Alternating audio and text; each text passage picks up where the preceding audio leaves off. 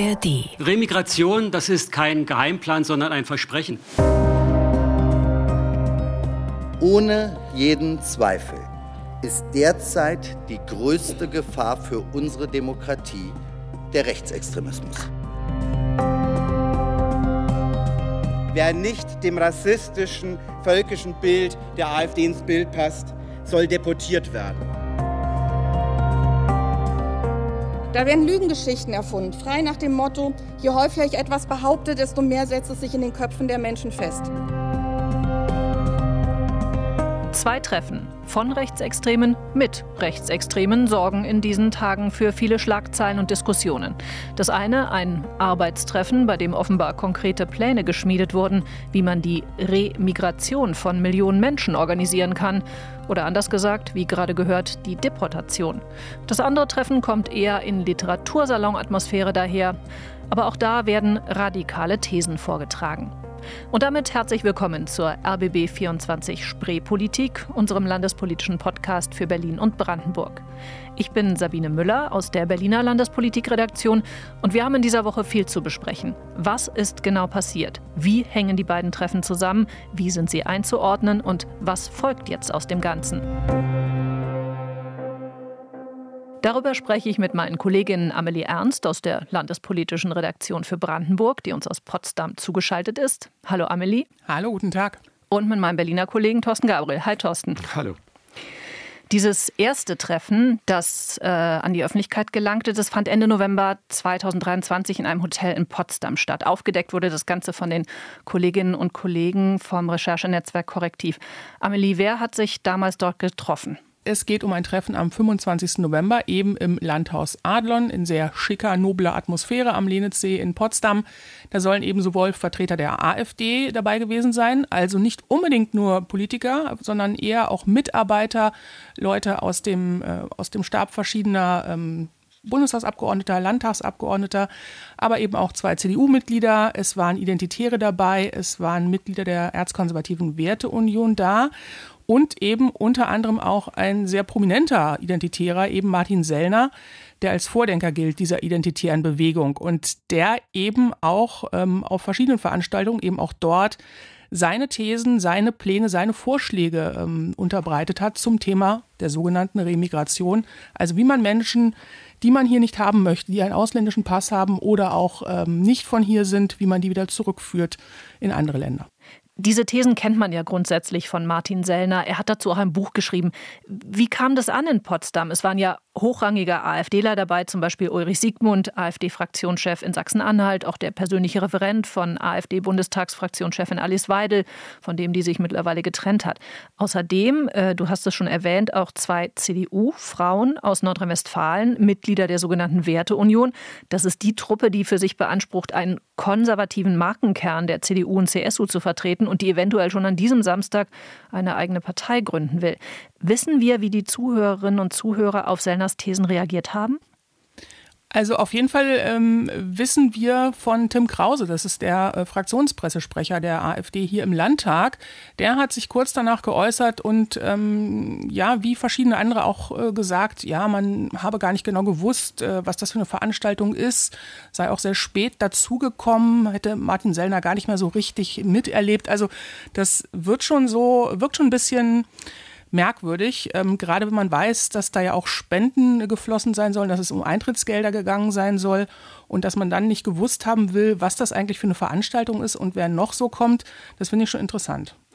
Und Remigration äh, reden wir darüber, das ist ja der Begriff, den die AfD benutzt. Ähm, andere Parteien sagen, hier geht es um Deportation von, mhm. ich zähle mal auf, Asylbewerbern, Ausländer mit Bleiberecht, nicht assimilierte Staatsbürger, hat es wohl auch geheißen in dem Vortrag. Also Leute, die zwei Pässe haben, denen man aber so offensichtlich die Ideen, die da besprochen wurden, dann doch den deutschen Pass entziehen könnte. Und laut Korrektiv äh, wird so berichtet, äh, dass auch gesagt würde, ja, und äh, wer sich für Geflüchtete einsetzt, wer also all diese Leute unterstützt, der könne doch auch gleich mitgehen.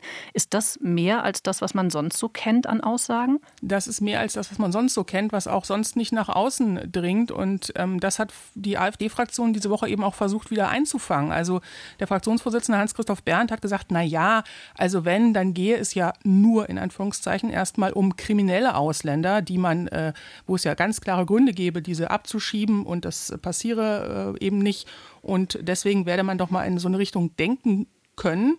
Und ähm, auch interessant äh, seine Aussage, dass eben Remigration gar kein Geheimplan sei und dass es äh, viel zu viel Aufregung sei um dieses ganze Thema, denn ähm, Remigration ist das, äh, was man jetzt sowieso wolle, eben zum Beispiel für kriminelle Ausländer. Und man hat diese Woche auch gleich Aufkleber verteilt äh, mit dem äh, Slogan Remigration, na klar.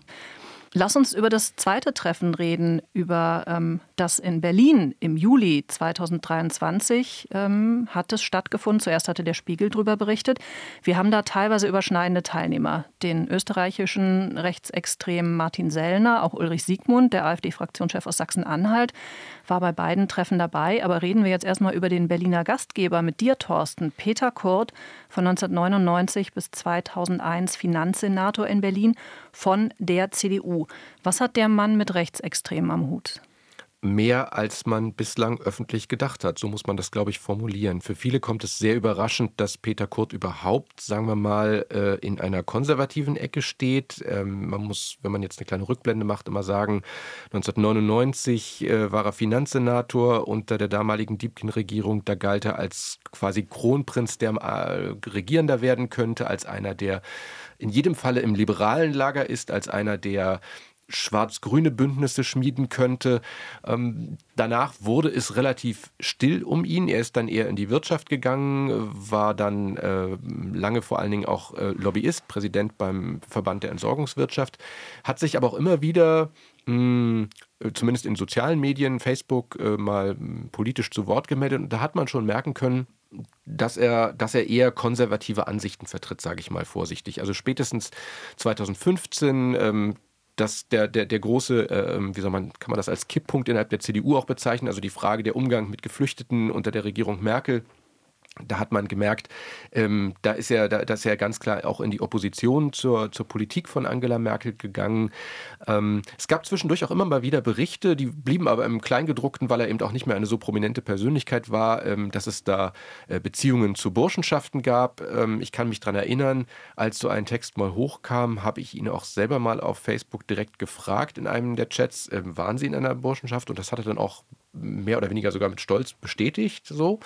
Ähm, und ähm, das war es dann aber auch so. Und was jetzt eben ans Licht kommt, da sind wir dann wieder an der Frage, wie überraschend ist das auch, was ist er für ein Gastgeber, ist, dass er, ähm, na sagen wir mal so, nicht nur lose Verbindung gehalten hat, sondern er ist eben auch aktiv bei den Altherren der Gotia-Burschenschaft äh, und ist da jetzt im vergangenen Jahr sogar noch zum ersten Vorsitzenden gewählt worden. Das heißt also, er hat da durchaus ein Netzwerk, in dem er sehr aktiv war und in dem er auch auf Leute getroffen ist, die, sagen wir mal, äh, als rechtsextrem eingestuft werden können. Und nun fand da im vergangenen Sommer ein Treffen bei ihm in der Wohnung statt. Nach allem, was wir wissen, war das Setting bei Kurten deutlich anderes als das in Potsdam, ja. also eher so Saloncharakter. Da wurden äh, Bücher vorgestellt, unter anderem von Maximilian Krah, dem AfD-Spitzenkandidaten für die Europawahl im Frühsommer, auch von Martin Sellner aus Österreich. Mit dabei auch der rechtsextreme Verleger Götz Kubitschek und auch mit dabei, wie wir dann beim RBB am Mittwoch ähm, herausgefunden haben, die Berliner AfD-Chefin Christine Brinker.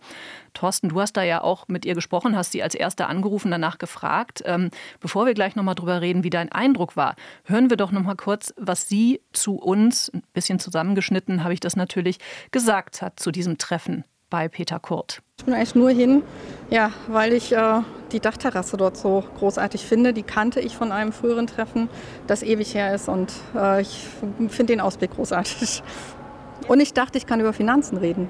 Ich habe mir die kurze, wirklich kurze Buchvorstellung von seiner angehört, weil ich ihn bisher nicht kannte, äh, nie erlebt habe, nie wahrgenommen und wollte einfach mir ein persönliches Bild machen.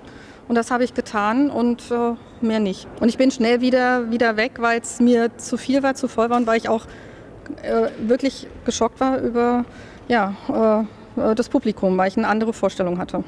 Geschockt war sie also, die Christine Brinker. Und sie wollte die Dachterrasse sehen. Das und sie wollte die Dachterrasse sehen. Ja, Spannend, ja. Ja, in der Tat. Und ähm, ich glaube, im Nachhinein muss ich sagen, geschockt war sie vielleicht eher über den Anruf, dass es dann doch irgendwann äh, rausgekommen ist, dass sie daran teilgenommen hat. Die Dachterrasse gilt in der Tat, muss man sagen, als legendär. Es gibt sogar äh, aktenkundig Presseberichte damals über den Kauf der Wohnung, weil das auch mit ein bisschen, ähm, na nicht Publicity, aber zumindest Fragezeichen versehen war, weil ähm, Kurt die von einem äh, Investor gekauft hatte, damals 1999, mit dem auch die Finanzverwaltung äh, Beziehungen hatte.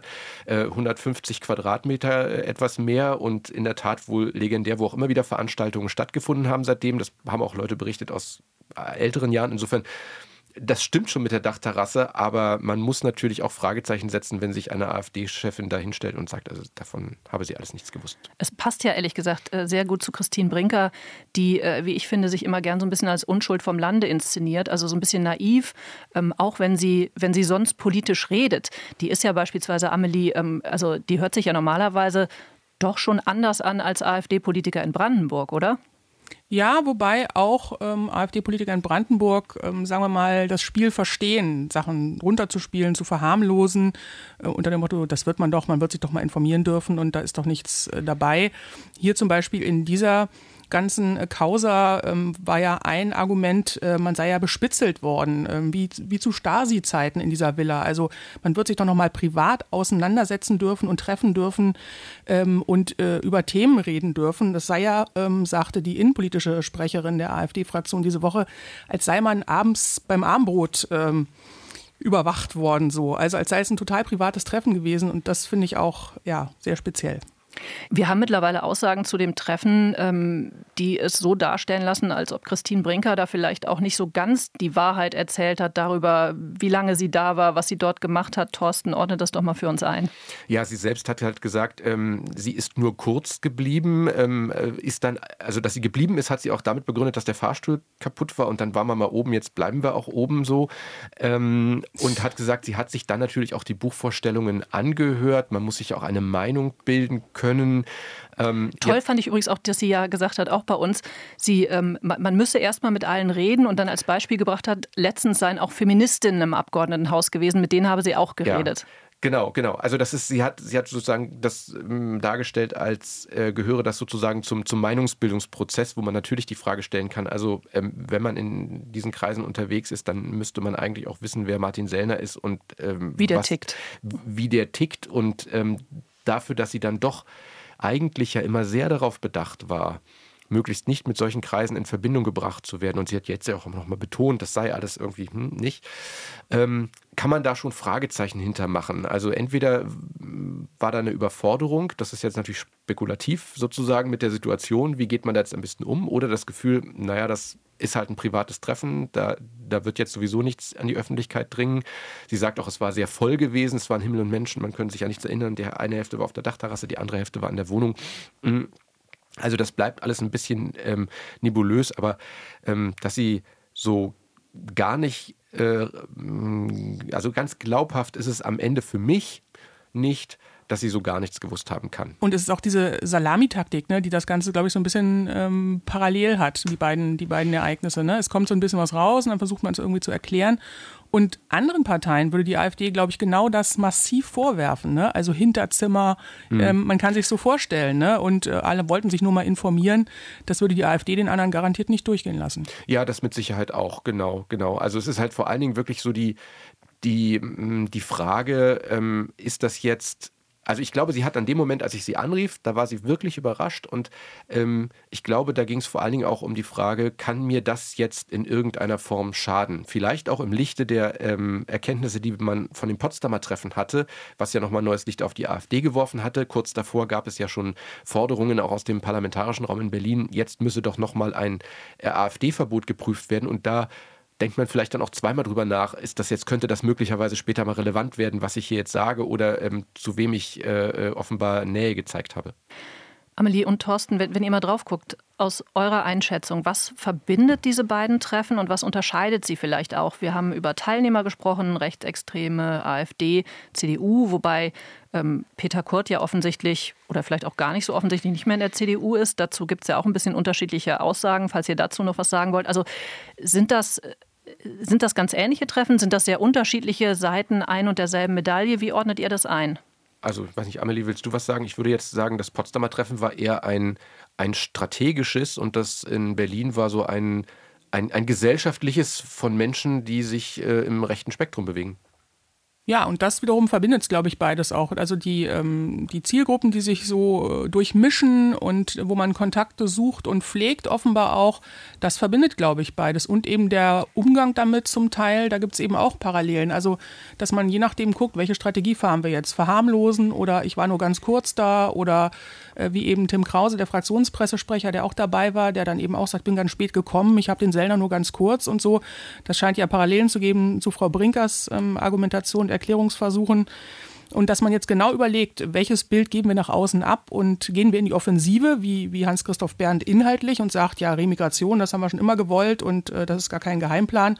Oder verharmlosen wir es und sagen, naja, wir waren nur kurz da und das war nur mal so ein Interessenaustausch und das war eh privat.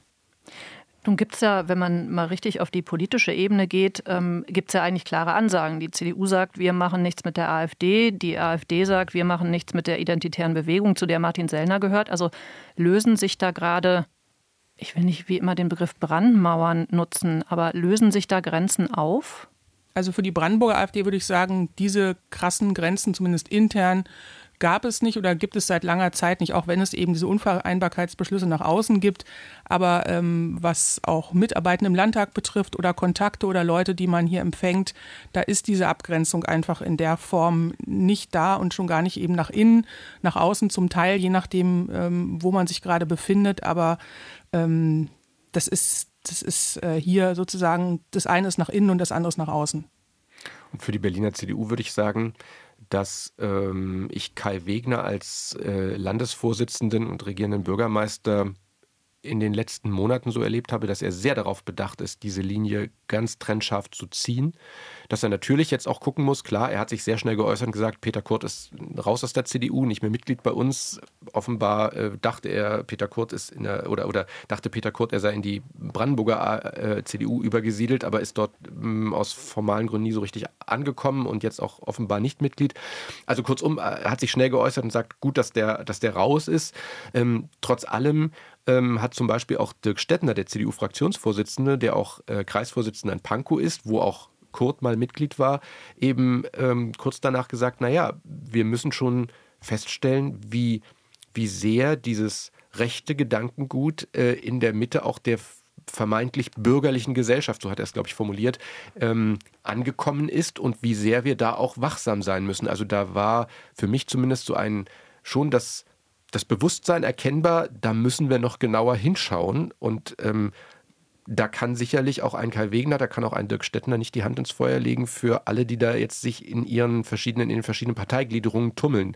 Trotz allem würde ich sagen, ähm, auch wenn man das am äh, Donnerstag im Abgeordnetenhaus erlebt hat, wo sowohl äh, Wegner als auch Stettner geredet haben, eben genau zu diesem Thema, äh, ähm, da steht schon die Brandmauer, das würde ich sagen. Da gibt es jetzt keine, die, äh, wo man sagen könnte, da hat er in der Fraktion Leute, die aber deutliche Sympathien zur, zur, zur AfD haben zeigen lassen. Das ist ja hier in Brandenburg übrigens auch so eine Frage. Ähm, gerade die Linke wirft ja Jan Redmann, dem CDU-Landeschef, ähm, immer wieder vor, da zu ähm, nah zu sein, zu, zu eng mit der AfD im Sinne von, dass man sie eben nicht klar genug äh, grenzenweise oder er sagte die Woche eben auch, also Sebastian Walter für die Linke, ähm, dass Redmann äh, ein Steigbügelhalter sein könnte für eine schwarz-blaue Koalition.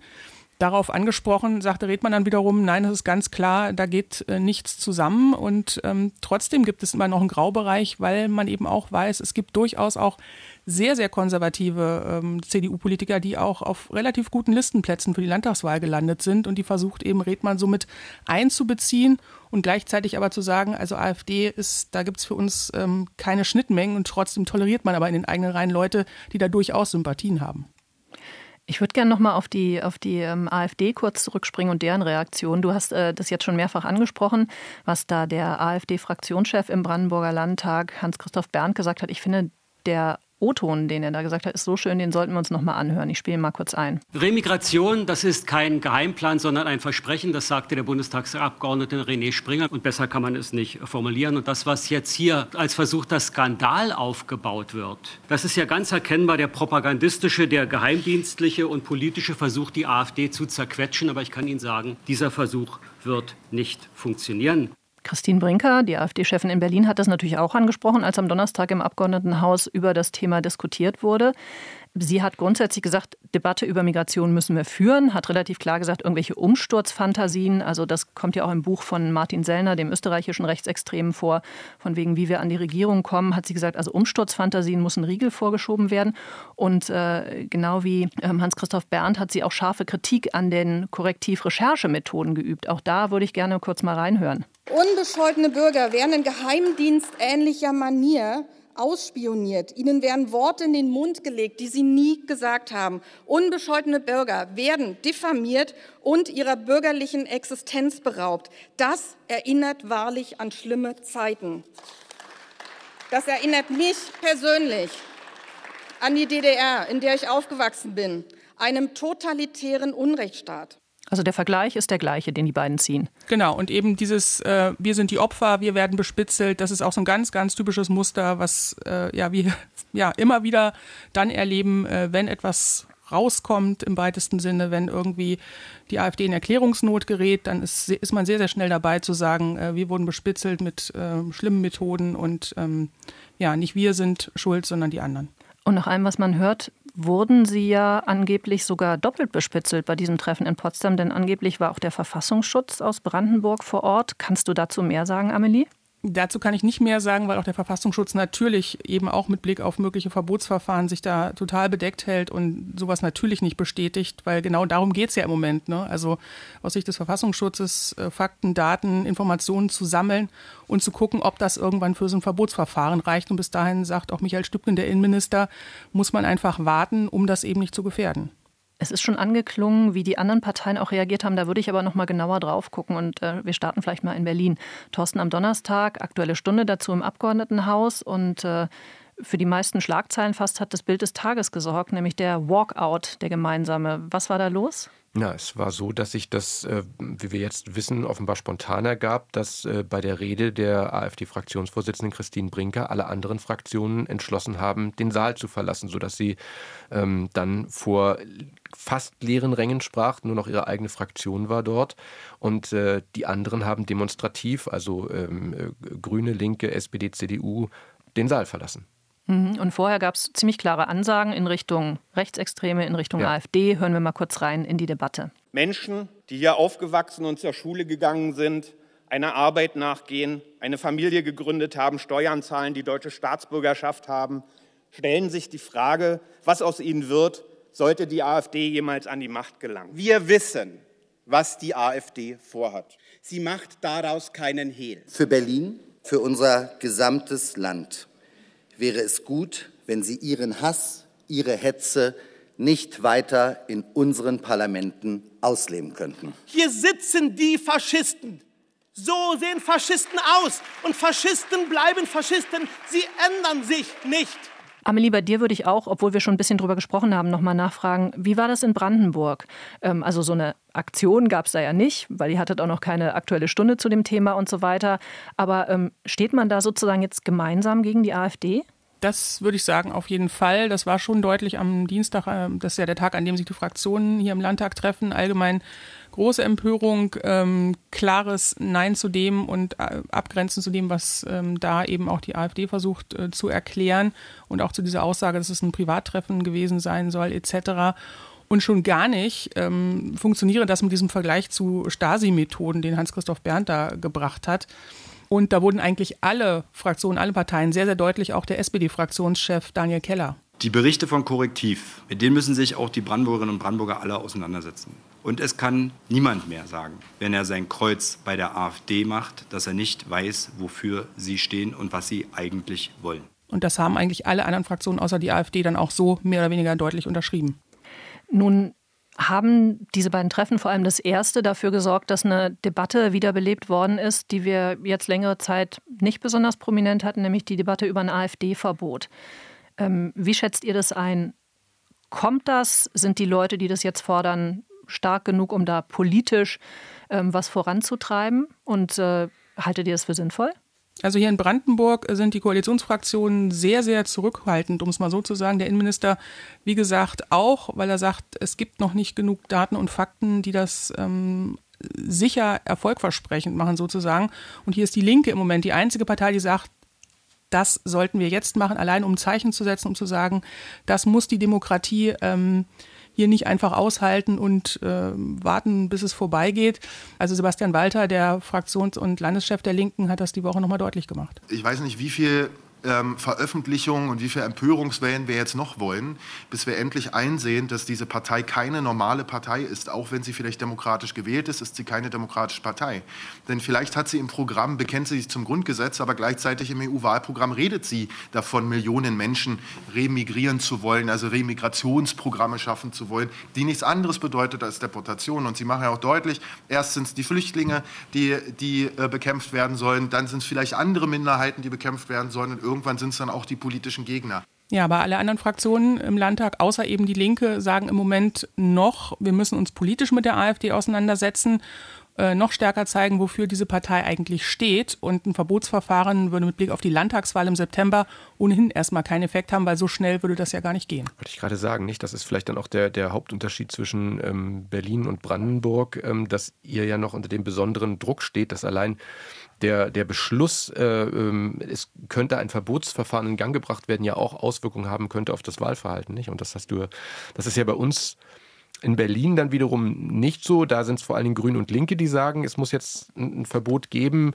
Ähm, von den anderen Fraktionen ist das soweit ich das wahrgenommen habe, zurückhaltender aufgefasst worden. Ja, die, bei der SPD wurde auch ein bisschen geklatscht, als die Forderung kam von Grünen und Linken, äh, genau. bei der CDU gar nicht. Und äh, da ist auch die relativ klare Ansage, nee, wollen, also, wir, wollen wir nicht, ist nicht der richtige Weg. Genau, was aber vor allen Dingen, glaube ich, auch damit zusammenhängt, dass man natürlich auch, naja, wie sagt man, gebranntes Kind ist. Wir haben ja das, das NPD-Verbotsverfahren erlebt und auch die, die, das, das anfängliche Scheitern, was es gab. Und ähm, das will eben genau überlegt sein. Also ich meine, das Grundgesetz setzt natürlich aus gutem Grund hohe Hürden, äh, um Parteien zu verbieten. Und ähm, ich glaube, in der Sache sind sie sich einig, dass sie alle eigentlich dafür wären zu sagen, am liebsten würden wir, würden wir gucken, dass es die AfD nicht mehr gibt als Partei. Die Frage ist nur, ist der Weg sozusagen, welcher Weg kann da der richtige sein? Da wird garantiert noch viel diskutiert, da ist noch vieles unklar. Was aber klar ist, ist, dass wir eine gesellschaftliche Reaktion auf diese Veröffentlichungen haben, nämlich ein Wiederaufleben von Demonstrationen gegen Rechtsextremismus. Überraschend? Ähm, ich fand's ja, also weil man so ein bisschen schon das Gefühl hatte, dass, ähm, wie soll ich sagen, also das ist natürlich jetzt wirklich rein persönlich, dass man so ein bisschen so, so ein Gefühl des Eingeschlafenseins hatte, irgendwie, des, der, der Mobilität, dass, dass Menschen auf die, auf die Straße gehen. Ähm, sicherlich ein anderes Thema, der Antisemitismus, aber ich habe es erlebt vom Brandenburger Tor, als äh, da eine große äh, äh, Veranstaltung im Kampf gegen Antisemitismus stattfand. Das war eine Handvoll, muss man dagegen im Vergleich sagen. Insofern, ja, das ist ein deutliches Signal und das mobilisiert Menschen und man erkennt vor allen Dingen auch, glaube ich, dass das, was da in Potsdam vor allen Dingen an, an, an Strategien diskutiert wurde, dass das wirklich auch ja, Menschen Angst macht, weil sie sagen, nee, das, äh, so wollen wir nicht leben. Die Frage ist halt, was macht es mit denjenigen, die zum Beispiel derzeit sowohl in Berlin als auch in Brandenburg AfD gewählt haben? Also äh, löst es bei denen eher aus, dass sie sagen, ah, die kann man jetzt nicht mehr wählen oder äh, eher ein, na jetzt erst recht? Genau das. Und ich war ähm, auch überrascht tatsächlich über die große Zahl bei der großen Demo hier in Potsdam, dass es auch so schnell funktioniert hat mit der Mobilisierung, nachdem der Oberbürgermeister Mike Schubert dazu aufgerufen hatte. Aber die Frage ist für mich jetzt, wie nachhaltig und wie ähm, ja, langfristig funktioniert das? War das jetzt sozusagen eine oder zwei mit der Berliner natürlich und noch andere Städte, die da jetzt ähm, nachgezogen sind? Waren das jetzt ein paar Demos und das war's wieder oder ähm, hält das jetzt an? Muss man beobachten, weil ich habe gesehen, es gibt ja eine lange Liste an Demos bundesweit, die, die stattfinden sollen. Die Frage ist halt wirklich, wie viele Leute da dann mobilisiert werden können. Eins können wir aber sicher sagen, es wird garantiert nicht das letzte Mal sein, dass wir uns mit diesen Treffen und den ganzen Fragen, die sich daraus ergeben, beschäftigt haben. Wir bleiben natürlich dran, wir setzen unsere Recherche fort, auch zur Frage, welche weiteren Verstrickungen es eventuell zwischen den Rechten und der CDU gibt. Vielen Dank erstmal für eure Einschätzung, Amelie und Thorsten. Sehr gern. Gerne. Das war es mit der Spreepolitik für diese Woche. Falls Sie jetzt noch mehr Lust auf Podcasts haben, kann ich Ihnen diesen empfehlen. KI und jetzt, wie wir künstliche Intelligenz leben wollen. Das ist ein Podcast vom RBB für alle, die richtig Lust auf KI haben oder vielleicht sich auch von ihr bedroht fühlen oder einfach gut informiert sein wollen. Jede Woche gibt es neue interessante Gäste und einen echten Fall. KI und jetzt immer freitags mit einer neuen Folge, zum Beispiel in der App der ARD Audiothek. Da finden Sie natürlich auch die Spreepolitik. Und falls Sie uns persönlich erreichen wollen, mit Fragen, Kritik, Anregungen, was auch immer, dann mailen Sie uns doch spreepolitik.rbb-online.de. Ich bin Sabine Müller und sage Danke fürs Zuhören in dieser Woche.